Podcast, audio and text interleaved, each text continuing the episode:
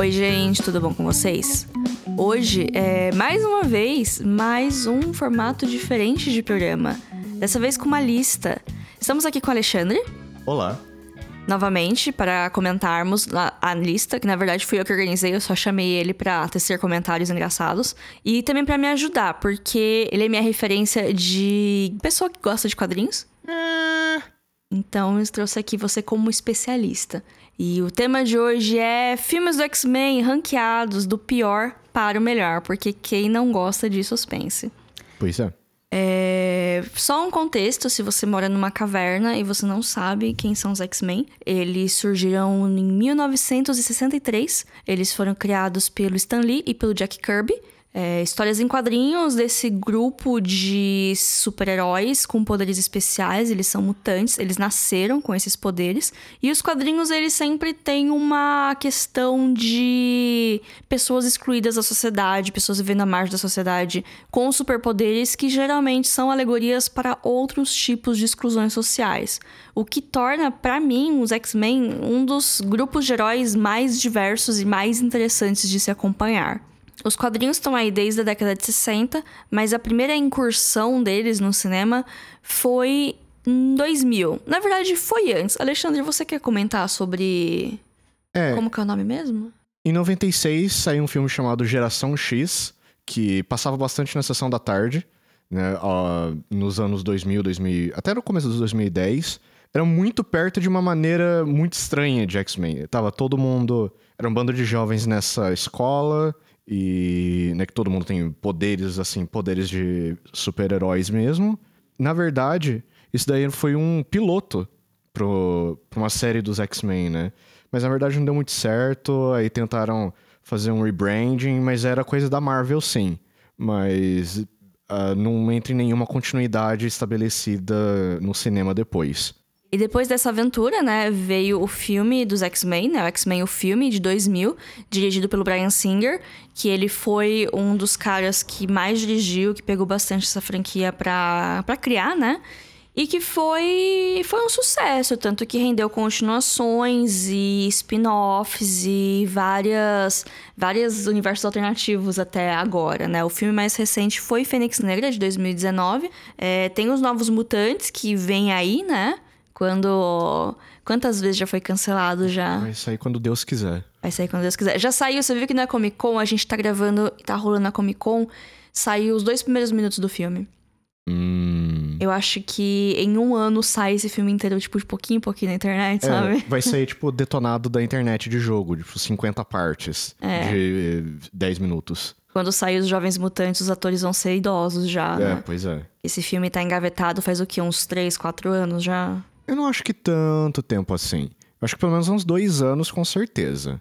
Ah, não. Era pra ter sido lançado, a primeira data de lançamento era 2018, se não me engano. 2018? É, Nossa. é, é. É, mas mesmo assim, tá engavetado faz uns dois anos. Acho que a produção não dá pra contar muito, assim. É, e ele foi refilmado também, foi uma produção É, basicamente quase, quase que refilmaram um filme inteiro duas vezes. É, então, Então- ah, enfim, né? Vamos, vem aí, vamos ver o que vem aí, né? então, aqui na nossa lista temos os 10 filmes principais, assim, né? Os 10 filmes da continuidade, alguns spin-offs, alguns filmes de realidade paralela. A gente organizou do pior pro melhor. Essa lista, ela não está para discussão, tá? Você pode comentar dos filmes comigo, mas, né? Não estamos pedindo opiniões. estamos afirmando. Estamos afirmando. E a gente tem embasamento crítico. Mas de nenhuma maneira o que a gente tá falando é fato, tá? A gente tá brincando. É, é verdade, gente. Embasamento crítico eu quis dizer, não quer dizer É, nada. é, né? sacanagem. É, é o que a gente acha hum, e é isso daí, Não sabe? leva muito a sério, é, tá, não gente? é muito a sério, mas é sério. Bom, é, é, tem alguns, alguns lugares que talvez sejam um pouquinho controversos, é, a- mas não por ele estar tão baixo ou tão alto, mas talvez em relação ao próximo, né? Sim, é. Mas e, tudo bem, né? Gosto, né, gente? Gosto, todo mundo, cada um tem o seu, né? Pois é. Eu tenho essa, essa linha de pensamento de não falar palavrões aqui no podcast, mas eu acho que tem muita coisa que implícita dá pra entender, né? Acho que sim. KKKK. Enfim, vamos começar, para não ficar muito longo esse programa.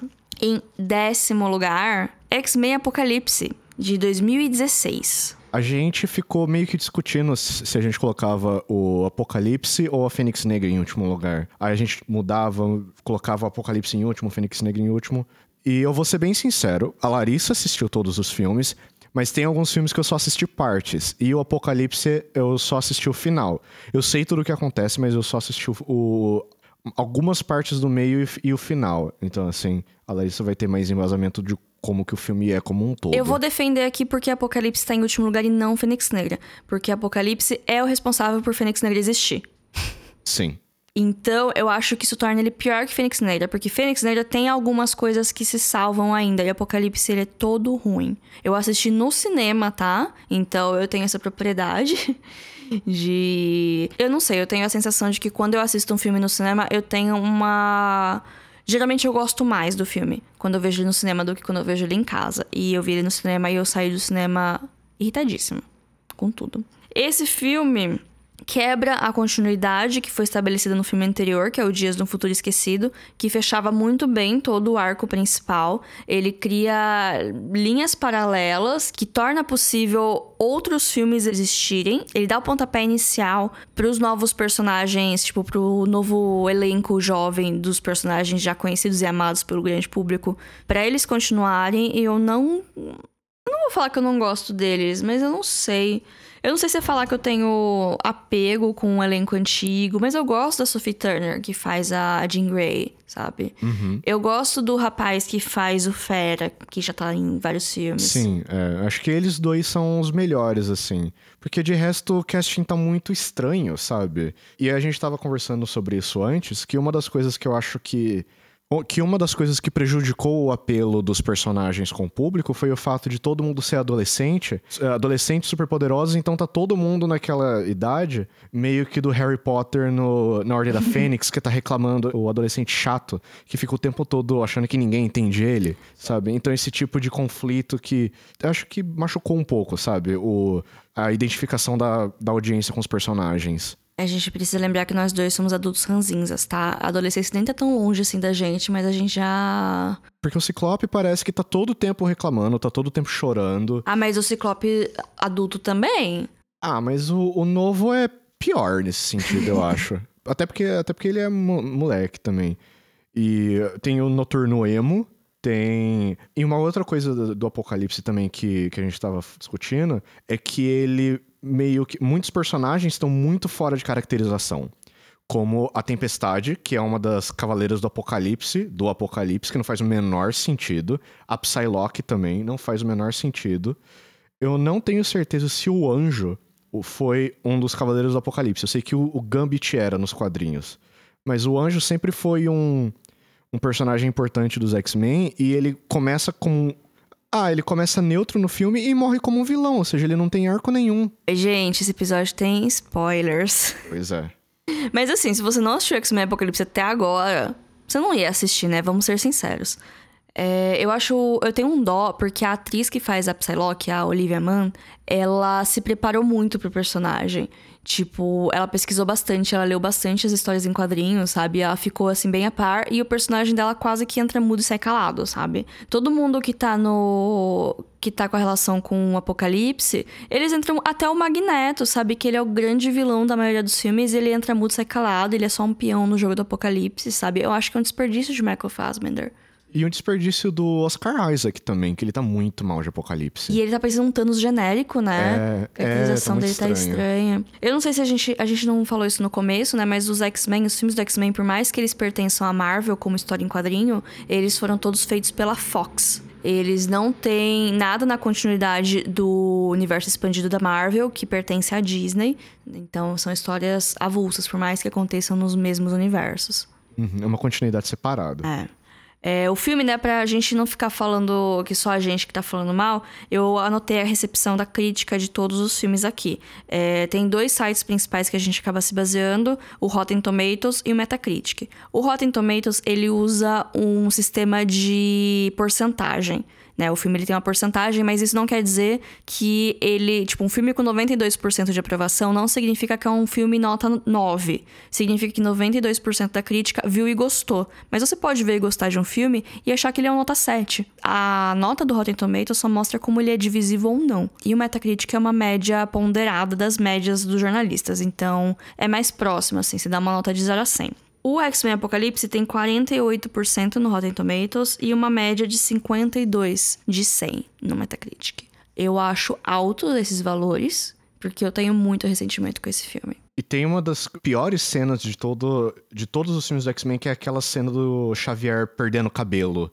Trans, transferindo que o Apocalipse quer é, usar o corpo dele lá e, ele, e é por isso que ele fica careca. É muito estranho. Eu não lembrava dessa cena. Eu apaguei ela da minha cabeça. É horrível. Muito bom! Em nono lugar agora temos X-Men Fênix Negra, que já foi citado. O filme é de 2019, ele teve a média no Metacritic de 63 de 100, mas no Rotten Tomatoes a aprovação dele foi de 23%. Eu vou defender Fênix Negra aqui porque ele faz um pouco mais de sentido. Assim, todos os atores parecem que estão lá obrigados sabe? É, são atores bons que estão dando atuações meio meia-boca, sabe? Mas eu gosto da história da Jean. Eu gosto deles terem pegado um filme inteiro só para contar a história dela, para não rolar a bagunça que rolou no X-Men 3, a gente vai chegar lá. Mas alguma coisa faltou. Porque tem muitos temas interessantes que eles abordam, como eles dão uma humanizada no, no professor Xavier, da maneira que é, ele não é um ser humano né, 100% bom, né? Então eles uh, colocam esse tipo de complexidade no personagem dele. Meio que todo mundo fica com uma, uma história trágica, bem assim. Os personagens ficam mais complexos. Eu acho que o pessoal, sabendo que né, ia meio que ser o último filme dos X-Men por causa da compra da, da Fox pela Disney, eu acho que o impacto do, do Fênix Negra acaba sendo, de uma certa maneira, um pouco pior que do Apocalipse, porque o pessoal já sabia que esse ia ser o fim. Então tinha que ser o fim, sabe, digno, né? Sim, e não foi. E foi uma produção meio conturbada também, né? Tiveram que, acho que todo o clímax, o terceiro ato do filme foi refilmado. Foi, foi por motivos bobos, assim, foi porque acho que o filme da Capitã Marvel tinha um, um terceiro ato no espaço, e o terceiro ato do Fênix Negra também era no espaço, ah, eles não verdade. quiseram entrar nesse meio, e daí. É, parece uma coisa boba, né? Mas. Ah, é que são dois, dois filmes grandes lançados Sim. no mesmo ano com protagonista feminina. Sim. Então isso é o suficiente para ter, ter comparações, por mais que as histórias sejam completamente diferentes. E é... os vilões são, sei lá. A Jessica Chastain albina.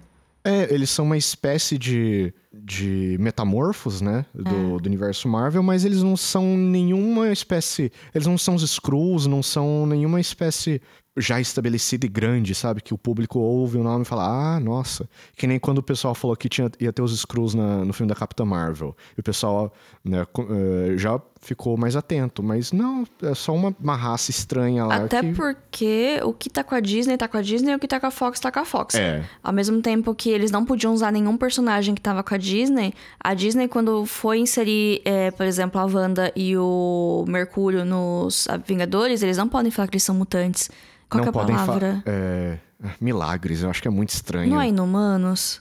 Eu não sei se eles usaram. Eu sei que o Barão Otto von Strucker. Eu não lembro em qual cena pós-créditos que é. Mas e no começo do, Vinga, do Vingadores 2, ele usa. Fala, ah, eles são os milagres, que não sei o que. É muito estranho. É muito estranho. Porque a feiticeira Escarlate, ela é parte do, dos X-Men, não é? É, ela é filha do. É, é tanto ela quanto, quanto o Mercúrio são filhos do, do, do Magneto. E o que rolou que tem o Mercúrio nas duas? Nas duas continuidades. Tem dois Mercúrio. É o mesmo é, personagem. Eu sei lá. Porque, é, porque na continuidade da Fox, pelo menos só tá o Mercúrio, não tem a Feiticeira Escarlate, mas existe uma. Existem, assim, cenas que dá a entender que ele seria filho do Magneto do Fassbender. Uhum. O que é estranho, porque a diferença de idade deles não é tão grande assim entre os atores. Ah, sim, mas eu acho que dá. Se o Magneto do Fassbender tem uns 40 anos, ele tem uns 20, dá. Uhum. Assim. E, e- ah, e no MCU, né, no universo do, do Homem de Ferro, no caso, eles são dois seres humanos normais que foram mexidos eh, via experiência. ah, né? Então eles não nasceram com poderes. Eles foram resultados de experiências. Então eles não têm nenhum atrelamento com outra figura, assim. Uhum. Eles não são grandes porque eles são filhos do Magneto. Eles são só dois irmãos que estão lá e que são resultado de uma experiência. Bom, próximo da lista, em oitavo lugar, X-Men Origins Wolverine, de 2009. Esse filme que conta com 37% da aprovação da crítica no Rotten Tomatoes e uma média no Metacritic de 40 de 100. O que dizer desse filme? Ah, ele não é bom. E ele era um início ambicioso de um projeto de contar histórias, né? Contar o início de vários heróis, né? Sim, de ter um spin-off só das histórias de origem deles, né? É meio que o caminho contrário da Marvel, né? Que a Marvel começou com os filmes de origem pra juntar os Vingadores e o X-Men começou com os X-Men e tentou fazer os filmes de origem, mas não vingou. Mas esse filme, ele não foi um fracasso colossal. Ele se pagou, mas ele não fez o sucesso que estavam planejando pra ele, né? Principalmente porque o Wolverine sempre foi o personagem principal dos X-Men, né? Querido pelo público, amado pelos homens, tudo mais. E ele, querendo ou não, o Wolverine sempre foi o que fez tudo girar, né? Porque o X-Men 1 começa com ele aparecendo, né? O X-Men 2 também começa com ele voltando, porque ele vai embora e depois ele volta. Só o 3 que não tem tanto essa coisa dele, mas ele é um dos principais, né? Então nada mais coerente com a época do que fazer um filme sobre a origem dele, né? Mas ele não foi o sucesso que era pra ter sido, até porque aconteceu um escândalo de vazamento. Não é um escândalo, mas o filme vazou alguns meses antes do lançamento, é, com os efeitos especiais inacabados, mas foi o suficiente pra muita gente assistir esse filme antes de sair no cinema e talvez ajudar a bilheteria a não ser aquelas coisas. Eu guardo esse filme com um pouco de carinho no meu coração, porque eu lembro de ter ido assistir no cinema é, uma sexta-feira depois da aula. Eu saí da aula, fui com o pessoal no shopping, porque era coisa que colegiais fazem, almoçar no shopping, depois ir no cinema e depois pegar ônibus pra casa. E eu gostei na época. Em 2009, quando eu assisti, eu tinha. Quantos anos eu tinha em 2009? Não lembro. 16, 17. Depende da época do ano. E eu gostei do filme, eu achei bacana. E eu revi muitas vezes. Eu acho que esse é um dos filmes do X-Men que eu mais revi. E ele não é bom, assim. Cada revisitada que eu dou é pior, assim. E um grande problema dele também é que. Um grande problema dele é que tinha uma expectativa ainda maior, porque o X-Men Origins Wolverine ia ser a introdução de dois personagens grandes. Ia ser a introdução do Gambit, que ele aparece no filme e não serve pra nada, quase. É a única coisa que ele serve pra pilotar um avião pra levar o Wolverine na, na ilha do Striker lá. Mas a- acho que mais ainda era o Deadpool, que já tava toda a conversa. Nossa, sim! Nossa, sim! O, o, o Ryan Reynolds já tinha sido escalado, to- todo mundo sabia que o Ryan Reynolds eh, tinha uma história de sempre querer ser o Deadpool, e agora deu certo, ele ia ser o Deadpool no filme. né? O desenvolvimento do personagem dele no filme, assim, vai indo, indo, até chega aquele ponto que ele chega com a boca costurada, e acho que foi aí que o filme eh, perdeu de vez todo mundo, assim, sabe?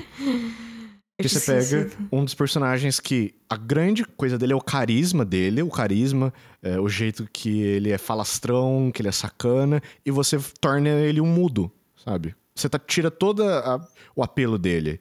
E o- a, a concepção de arte do filme é toda estranha também. Eu tinha esquecido completamente do Deadpool. Eu tinha colocado isso num canto esquecido da minha cabeça. E olha que eu gosto dos filmes do Deadpool. Os filmes do Deadpool não estão aqui nesse ranking, tá? Mas a gente pode comentar deles no final. Uhum. Eu, como não tinha expectativa nenhuma pro filme, eu não sabia quem era Deadpool, eu não sabia quem era Gambit. Então eu fui curtir, mas realmente ele peca por muitas coisas. Em sétimo lugar, ele está aqui de volta, Wolverine Imortal, ou como eu gosto de chamar, Wolverine no Japão, que é de 2013. Ele teve uma aprovação ok no Rotten Tomatoes, 71% da crítica aprovou o filme, a média dele no Metacritic é 61 de 100, e ele não é um filme ruim. Até porque depois do X-Men Origins, o pessoal já tava meio que um, com gosto ruim na boca de filmes solos do Wolverine. Já tava todo mundo achando que ia ser uma desgraça. Por que esse filme aconteceu? Eu não sei. Porque essa história dele, esse arco dele querer desistir do, do poder de regeneração dele, é coisa que eles pegaram dos quadrinhos. Tem um arco todo em relação disso, em relação dele com a mortalidade em, em geral e tal. Então, não sei, eu acho que eles simplesmente tinham um contrato com o Hugh Jackman e queriam usar. É, então, porque eu sempre vejo, eu vejo bastante coisa sobre os bastidores do primeiro X-Men, como foi levar ele pra tela, e os bastidores conturbados dos filmes mais atuais, todas as tretas com o Brian Singer. E mas desse filme eu nunca vejo nada, nenhuma razão para ele existir. Eu esqueci que esse filme existia. Eu assisti ele pela primeira vez muito recentemente, quando eu no começo da quarentena eu tava revi todos os filmes do X-Men praticamente, então tá bem recente na minha cabeça. Mas eu lembro que eu vi ele pela primeira vez tem que um, dois anos que eu tava vendo os filmes do X-Men, aí tinha esse filme, eu falei, como assim tem esse filme? Eu nem sabia que esse filme existia. E assisti. Uhum. Esse outro filme que eu pessoalmente não assisti. Eu sei o que acontece, mas eu não vi cenas assim, né? Então eu não tenho muito o que falar dele, Olha, pessoalmente. bacana, mas assim, não é nada demais, assim, né? Aqui na lista a gente tá começando. com- Os filmes estão começando a ficar bons, né? Agora existe um Aham, consenso que eles não são ruins, ruins, ruins. Sim. Mas esse eu acho ele bem mediano, ele tem partes interessantes. Ele tem uma coadjuvante muito legal, que eu esqueci o nome dela. A japonesa meio ruiva, sabe? Aham. Mas é isso, gente. É ok.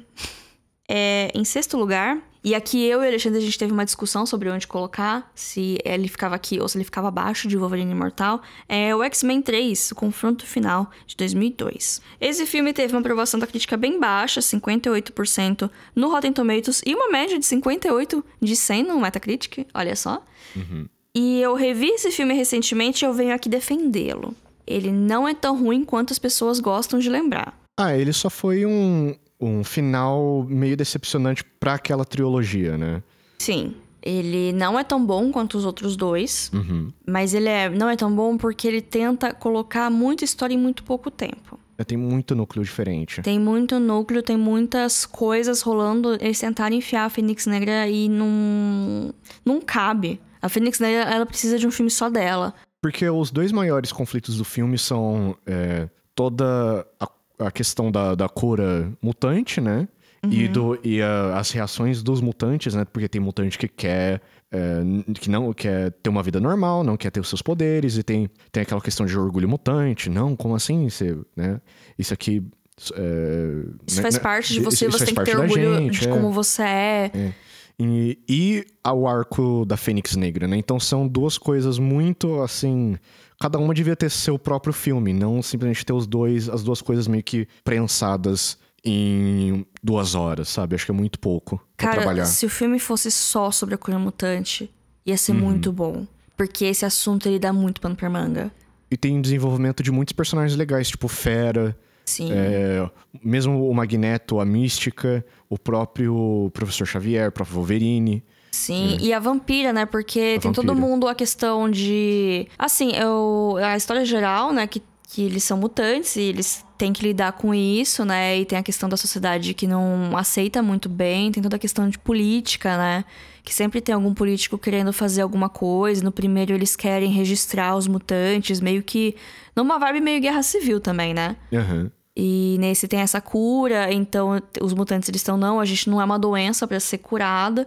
Só que ao mesmo tempo tem a vampira, por exemplo, que o poder dela, que ela suga a força vital das pessoas, né? Com isso ela suga os poderes de quem é mutante, quem não é mutante ela suga a força vital.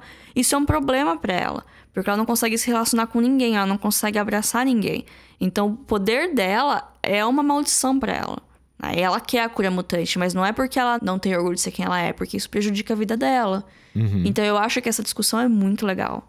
Que tem uma cena até que, a, a que eles estão discutindo, assim, esse negócio da cura mutante, e a vampira chega na sala, fica com um olhar, assim, brilhante, tipo, nossa, vai rolar, e a tempestade meio que abraça ela, não, porque a gente não tá doente, e ela fica meio assim, com cara de bosta, sabe?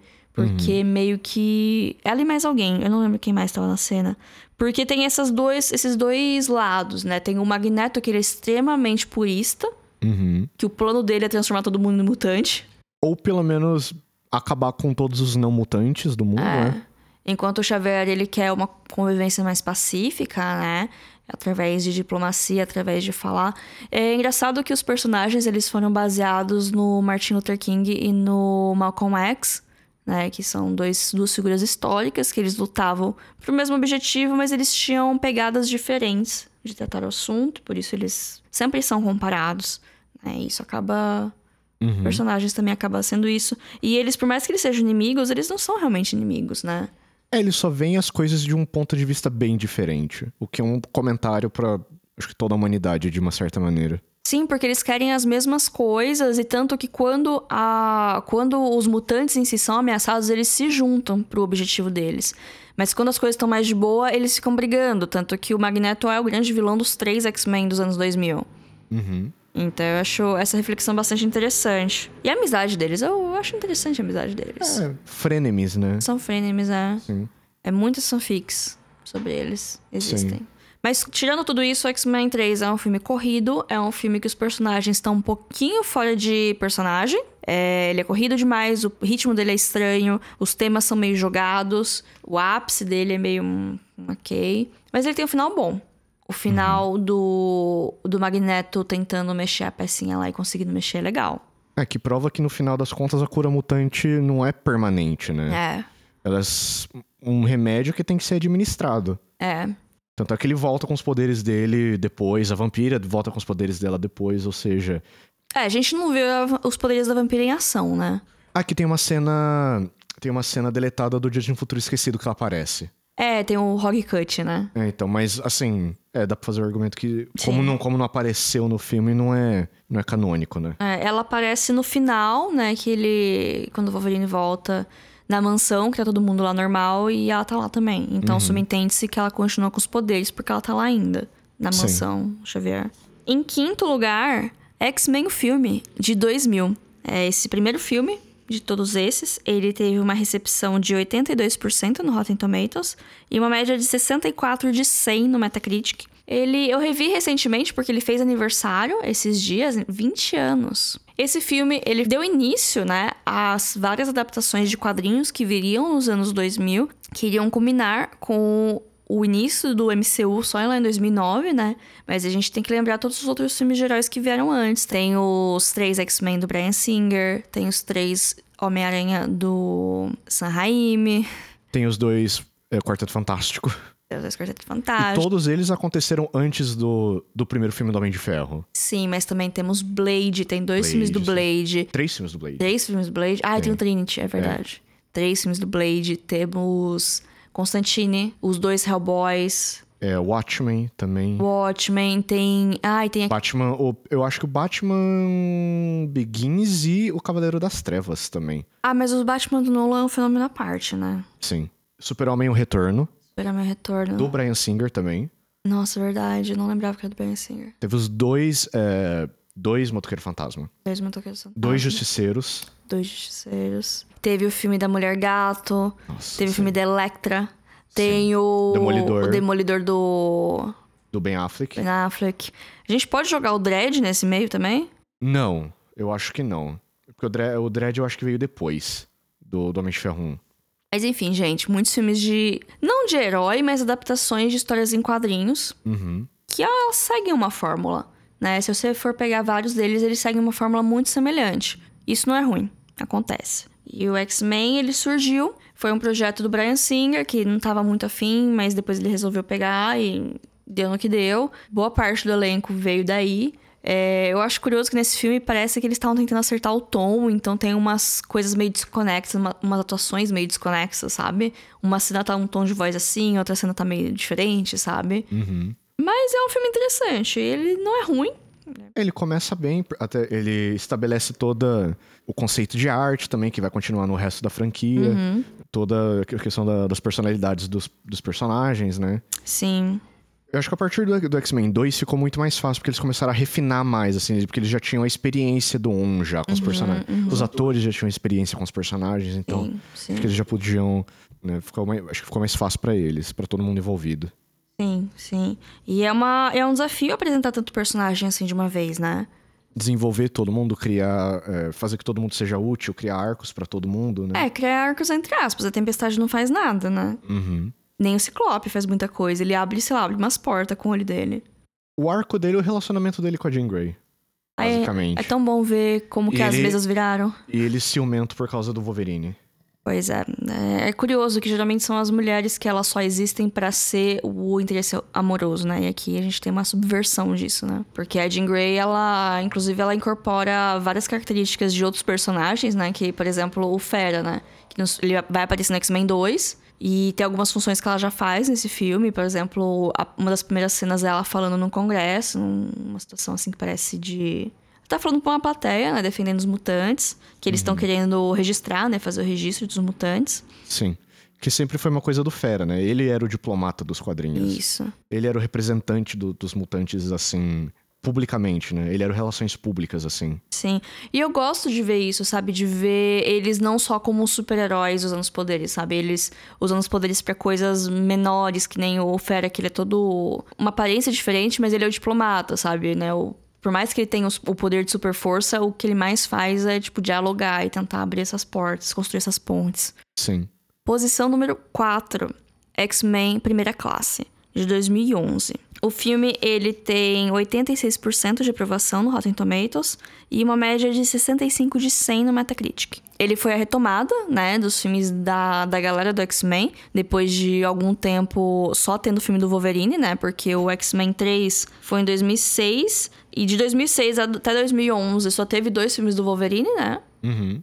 Então, esse foi uma retomada e ele meio que. E ele acontece antes dos eventos do primeiro X-Men, né? Uhum. Sim. Ele tem um novo elenco, um elenco mais jovem, retratando o professor Xavier e o Magneto, que é o James McAvoy e o Michael Fassbender, respectivamente. E esse filme mostra como eles se conheceram, como eles se tornaram amigos e como eles se tornaram inimigos Uhum. conhecendo outros mutantes e o Charles acabou indo fazendo a escola dele e o Magneto acabou Fazer a, a Irmandade. Irmandade. A, Irmo- a Irmandade dos Mutantes.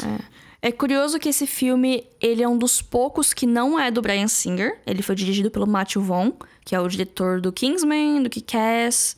E os filmes do Wolverine, todos os três filmes do Wolverine também tem o mesmo diretor, que é o James Mangold. Mas aí a gente vai falar deles mais pra frente. Eu gosto do Primeira Classe, mas eu confesso que eu não revi nessa minha onda de rever. Eu lembro de ouvir falar bem quando ele saiu. Eu lembro do, da- do boca a boca do filme ser muito bom. Tanto que eu aluguei, e se não me engano, eu aluguei na época que era lançamento, sabe? O DVD. Então, assim, eu paguei caro pra ver esse filme. Eu acho que eu tenho o Blu-ray dele em casa. Que eu peguei numa, numa queima de, de estoque de uma locadora que tava fechando, então eu aproveitei. Eu não tenho nenhum DVD original dos X-Men.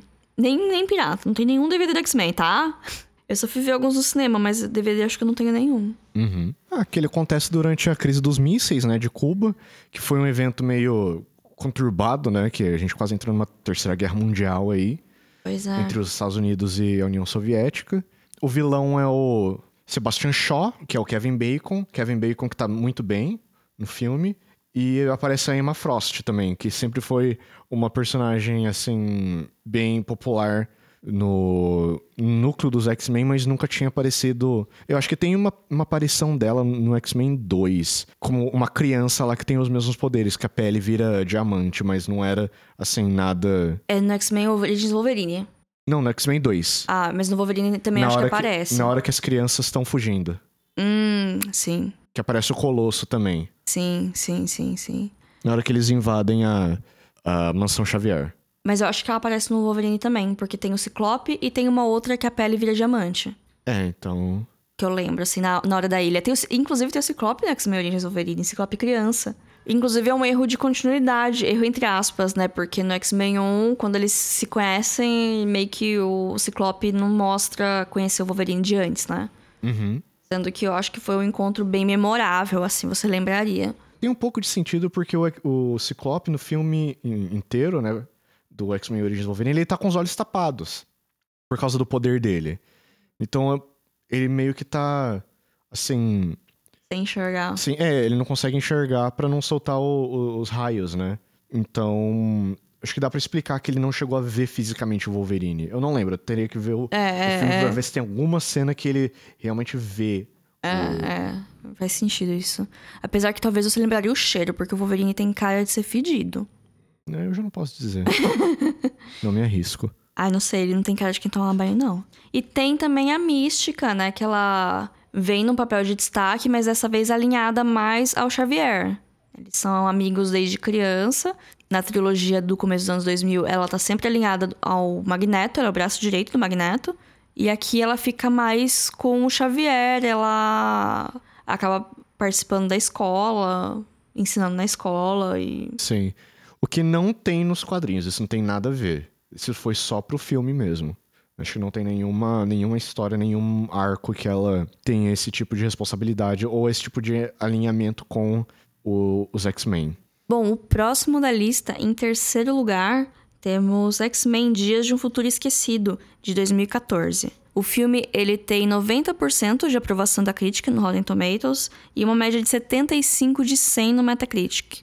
E esse seria o melhor final para os X-Men porque ele fecha direitinho as histórias dos filmes iniciados nos anos 2000, ainda com continuidade do Primeira Classe, e ainda dá a possibilidade de criar uma linha paralela pra Logan acontecer. Uhum. Mas aí fizeram Apocalipse e estragaram tudo. Pois é. Eu assisti esse filme no cinema, mas eu assisti. Ah, eu vou dar minha carteirada aqui de boba. Eu assisti na gringa, então eu assisti sem legenda. Então eu não peguei tudo do filme. Eu gostei, mas eu não entendi direito. Aí eu revi agora e faz muito sentido. E ele é um filme muito, muito bom. Sim, sim. Ele fecha muito bem tudo. É, ele tem a, o arco de viagem no tempo, que sempre é um elemento perigoso de se tratar em filmes, né? Uhum. E dá tudo certo. Quer dizer, talvez tenha algumas falhas, né? Mas. É, o filme se fecha. Sim. O filme se fecha e cumpre a proposta dele. Sim. É.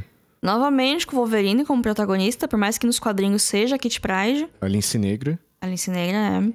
Ela aqui, ela tem um papel um pouco maior, né? O, o papel dela vai crescendo ao longo dos filmes, mas mesmo assim ela, ela faz a viagem, né? Ela faz o link, é. mas o espírito de quem vai é o espírito do Wolverine. Eu gosto muito de ver todo mundo em roupas dos anos 70, né? Que ele se passa, a ação se passa nos anos 70. Sim. E tem o Magneto e o Charles Xavier trabalhando juntos. Tanto no futuro, né? Que tá tudo Uhum. Tá tudo destruído, tá tudo acabado pros mutantes, basicamente, né? Então eles precisam se unir porque é a única coisa que resta para eles, né? Sim. E no passado, eles meio que se unem, mas depois meio que se desunem. É, eles têm que. Eles têm que estabelecer que eles não. Por, por mais que seja um, um bom final pro casting original, né? Mas ainda fica meio aberto pro pessoal da timeline do First Class, né? Então, é, assim, ainda, ainda a, dá pra Não explorar. fecha tudo. Dá pra É. explorar, mas, né? Então, assim, eles não quiseram fechar todas as portas, É, né? dá pra explorar, mas aí eles fizeram Apocalipse que criou as outras timelines e virou bagunça. É, eu achei. é. Achei que virou bagunça, não gostei. Mas. E desse filme mostra a mística virando a chavinha também. Aham. Porque antes a mística tava meio que do lado dos X-Men. E aqui ela meio que começa a ficar, a alinhar mais com o Magneto. Ela começa a ir. Na verdade, ela. Não, ao contrário. Ao contrário, ela começa com o Magneto. Porque ela termina o, primeira classe com o Magneto. Verdade. Ah, e depois ela vai se tornar pro Xavier, né? Ah, é verdade, verdade, verdade. É que depois ela morre, né? É verdade, tinha esquecido disso. Mas ela tem a. Ela. Ela fica independente boa parte do filme, né? Tanto que o Xavier tem que ir lá pra ela e falar: Ô, vem cá, vem ajudar a gente. Sim. E ela que, ela que mata o. O Salazar? Salazar? Não, ela não mata ele. Porque ela matar ele, é isso que eles estão tentando Ah, evitar. é verdade, é verdade, é verdade. Se ela matar ele, o projeto dos sentinelas vai ser Vai andar, justificável. É. né? Então, como ela não mata ele e expõe todos os podres do, do Trask, né? Que é o, o personagem que é responsável por criar os sentinelas, que são robôs programados para caçar mutantes. Então, é- esse era todo o ponto da coisa. É a mística matando o Trask que justificava os sentinelas entrarem em produção e basicamente erradicarem os mutantes no futuro. Então eles estão todo, é, a todo momento tentando é, impedir que isso aconteça. E o que acontece no final. Ah, verdade. Que inclusive se ela matasse, ela ia se alinhar com o Magneto e ficar no time do Magneto. E Como ela não fez isso, ela acabou se alinhando com o time do, do Xavier, que nos outros filmes ela tá com o pessoal dos X-Men. Isso meio que muda a timeline do futuro, né?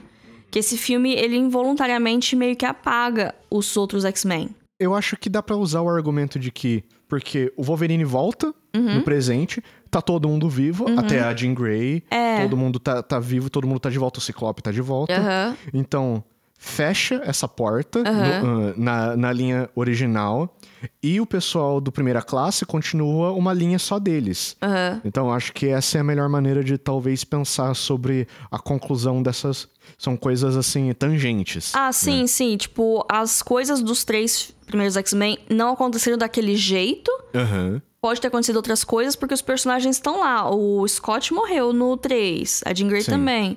Aí eles estão lá de volta de boa, então o 3 não aconteceu, talvez. Sim, é. Talvez por causa da mística não estar junto com o Magneto, ele não fez aquele aquela bagunça no terceiro. Uhum. A gente só pode especular essas coisas só. Sim. Mas acho que é a maneira mais racional de ver, É.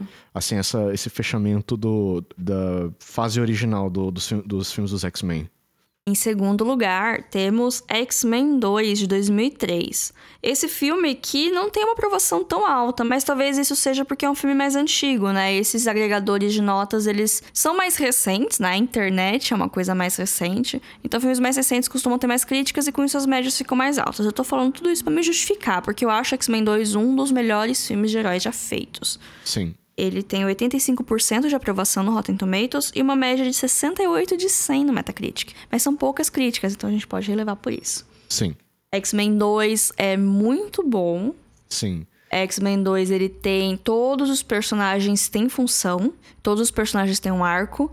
Existem ações acontecendo ao mesmo tempo, mas isso não é confuso porque você já conhece os personagens. Novos personagens são introduzidos, mas de uma maneira fácil, e o Magneto eventualmente acaba se juntando aos X-Men Sim. Pra finalizar a missão, pra depois no final eles brigarem de novo, porque é isso, né, gente? E é, é o bacana que o filme ele divide os personagens em alguns núcleos e depois todo mundo se, Se junta encontra de no novo final, no é. final, mas de uma maneira que não é forçada e nem fica muito assim demorando pro filme en- engrenar, né? O filme tem muita ação, o filme tem muitas cenas de ação. Uhum. E o grande vilão do filme é o cara que colocou Adamante no Wolverine, né? É o Striker. É. Que tem toda a questão do Wolverine também tentar. Que ele não tem memórias a partir do momento que ele foi injetado. Que foi, segundo o Wolverine, Origins foi na década de 70, né? É logo depois, logo depois do, de- do Adamantium ser injetado no- nos ossos dele. É. E então, querendo ou não, é mais um filme do Wolverine, né? Mais ou menos, é. Um filme Wolverine e seus amigos, salvando o dia. É, porque é a volta dele. O X-Men 1 termina com o Wolverine indo embora, né? Eu não lembro agora exatamente, mas o Xavier, eu acho que dá uma peça de uma alguma coisa que ele se lembra pra ele poder. Porque toda, tem toda essa questão do. No X-Men 1 do Wolverine, a única coisa que ele quer é lembrar o passado dele. Ele não tá nem aí pros mutantes, ele não tá. Ele tá afim é, de descobrir o que aconteceu com ele mesmo, né? Aí, pra isso, ele fica junto com o pessoal lá. E no final, o, eu acho que isso acontece, que o, o Xavier dá alguma coisa, uma física, assim, o que ele se. que é uma pista pro passado dele. E o 2 começa com ele voltando disso daí. Né? Acho que ele não descobriu nada sozinho, assim. Aí É ele tenta de que- novo. é, Aí ele fala, ah, quer saber, eu vou voltar lá, o pessoal me recebeu e vou continuar vivendo minha vida lá, sabe? Na verdade, acho que o Xavier dá uma missão pra ele. Uhum. Que acho que ele já tá de olho no Striker.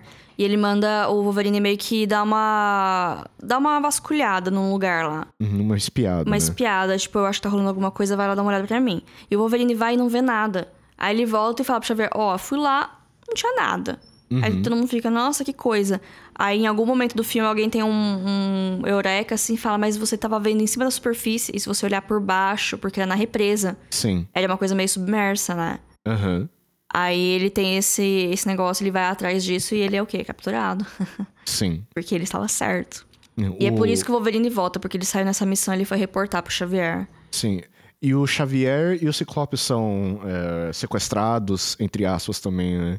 É. Porque o, toda a questão do, do Striker, do vilão, é que ele odeia os mutantes, né? Eles vê, ele, vê- ele é, é aquela pessoa que vê os mutantes como aberrações e tal, e quer fazer o possível no poder dele. Ele que é uma pessoa de influência e poder, né? No, no caso, no, dentro da área militar, para exterminar os mutantes. E o filho dele é um mutante. O filho dele é um mutante que ele né, que o Striker fez vários experimentos dele pra poder transformar numa arma, que acho que também é um dos motivos dele ter todo esse, esse ódio, né?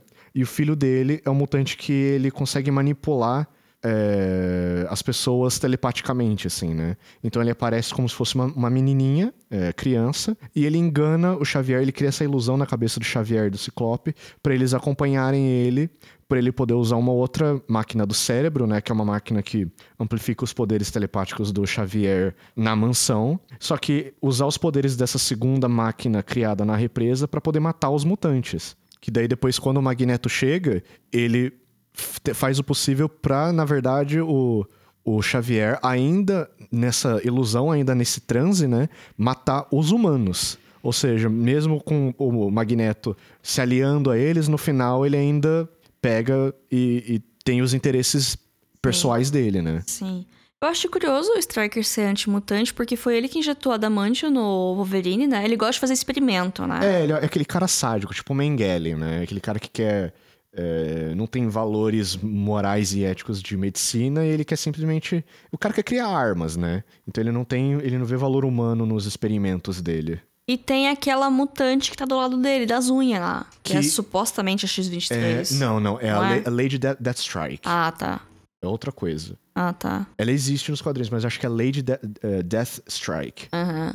Que ela tá do lado dele, né? Que ela Sim. luta lá com o Wolverine. É legal essa luta. Sim. E isso nos leva para o nosso primeiro lugar no pódio. Dele mesmo, que é o grande astro da franquia X-Men, Logan, de 2017. Esse filme que é tão fora da casinha, tanto para filme de herói quanto para o universo X-Men, ele teve 95% da aprovação da crítica no Rotten Tomatoes e uma média de 77 de 100 no Metacritic. Ele ganhou uma indicação no Oscar de melhor roteiro adaptado, o que é, acho que, mais longe que qualquer filme da franquia X-Men chegou em questão de premiação e prestígio. E ele é o melhor filme de herói, na minha opinião. É, eu acho que assim, que a gente tava discutindo isso um dia. Uma- eu tava vendo um vídeo do pessoal comentando sobre filmes de super-herói e tal, é, falando como, né, no, no universo da Marvel agora, do, do Homem de Ferro, né? Os filmes são bons, né? É, na verdade, era uma é, réplica às pessoas que falavam, ah, todos os filmes são a mesma coisa, é tudo entretenimento vazio. Não, os filmes são bons, os filmes são bem feitos, os filmes são feitos com carinho.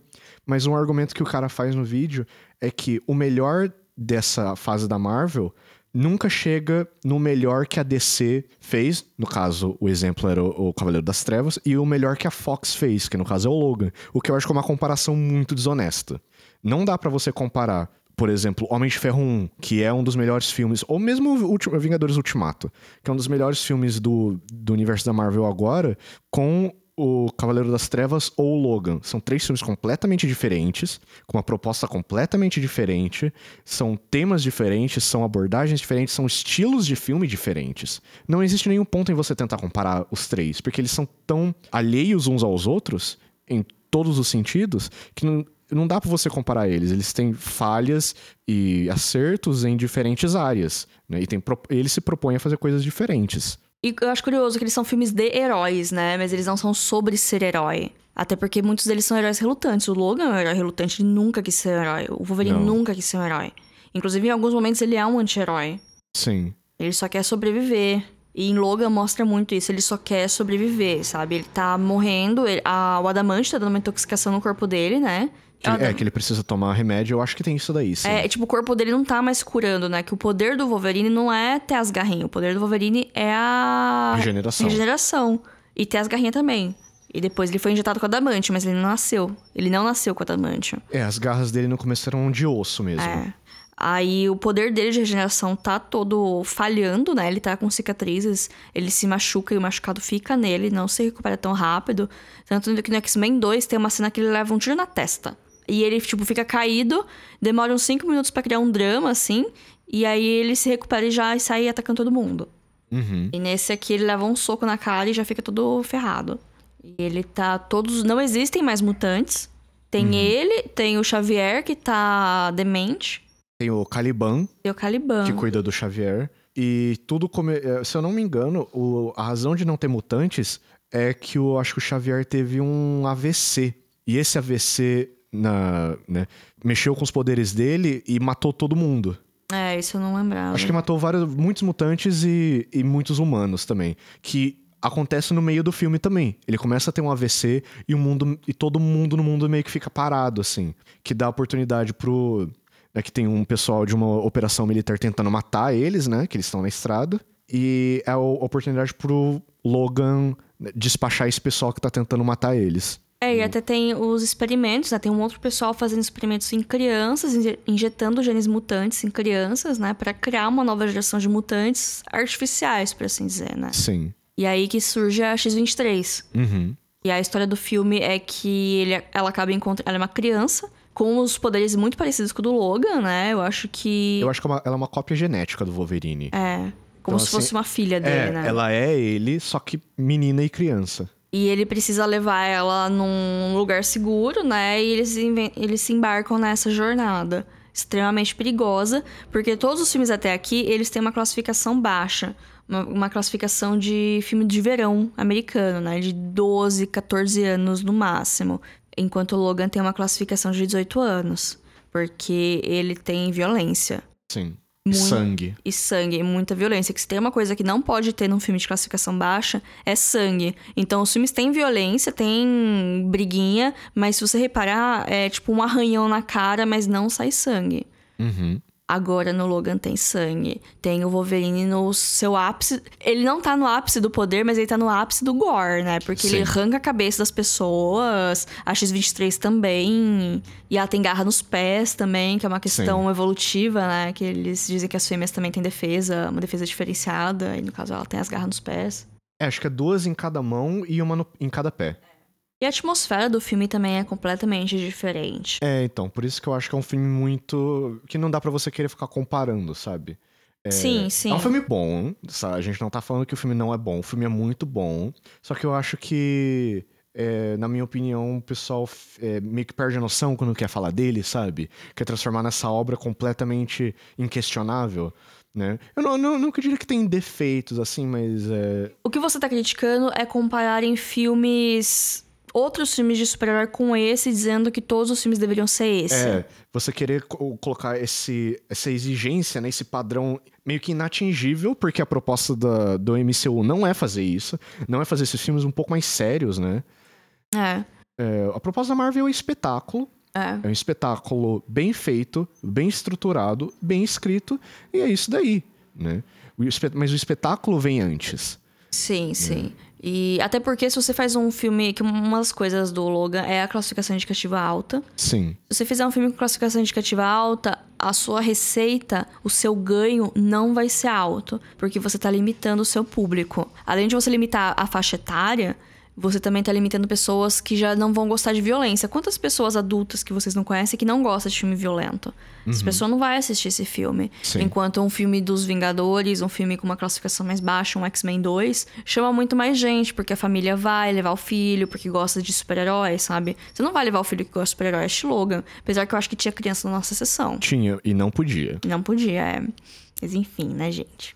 Então, cria as crianças do jeito que quer, né? É, mas assim, não dá para todo filme ser assim. E aí a gente pode comentar de Deadpool, que são outros filmes com outras propostas, também com uma classificação indicativa alta, não apenas pela violência, mas por outras coisas, como linguajar, insinuação sexual, essas coisas que elas elevam a classificação indicativa, que não tem em Logan. Logan é puramente a violência mesmo e o sofrimento. É. É, e é um filme pesado. É, é um filme. Eu, eu revi, eu tentei rever ele nessa leva de. que eu tava revendo as coisas, eu não consegui terminar.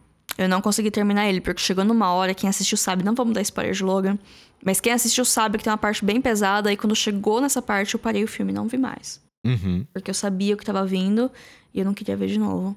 E é um filme muito bom. É um filme muito bom para aquela pra história do, do Logan, do Wolverine. Ele não tá passando a tocha pra uma nova geração. É o fim da história. Acabou. Acabou. Acabou a história aí. Tem uma ponta de esperança com as crianças, né? Mas uhum. não. Na, é, não, nada indica que, ah, agora o filme vão ser as crianças, sabe? Esperem o filme das crianças daqui a dois anos. Não. É um fim e a e é o fim da jornada e acabou. É isso daí. E acho que torna ainda mais impactante o, o filme. E eu acho muito curioso que os três filmes do Wolverine foram dirigidos pelo James Mangold. É o mesmo cara que fez aquela bagunça que é o X-Men Origins Wolverine. Uhum. Fez esse filme. E fez muitos outros. Ele fez esse ano o, no Oscar o Ford vs Ferrari dele também. Uhum.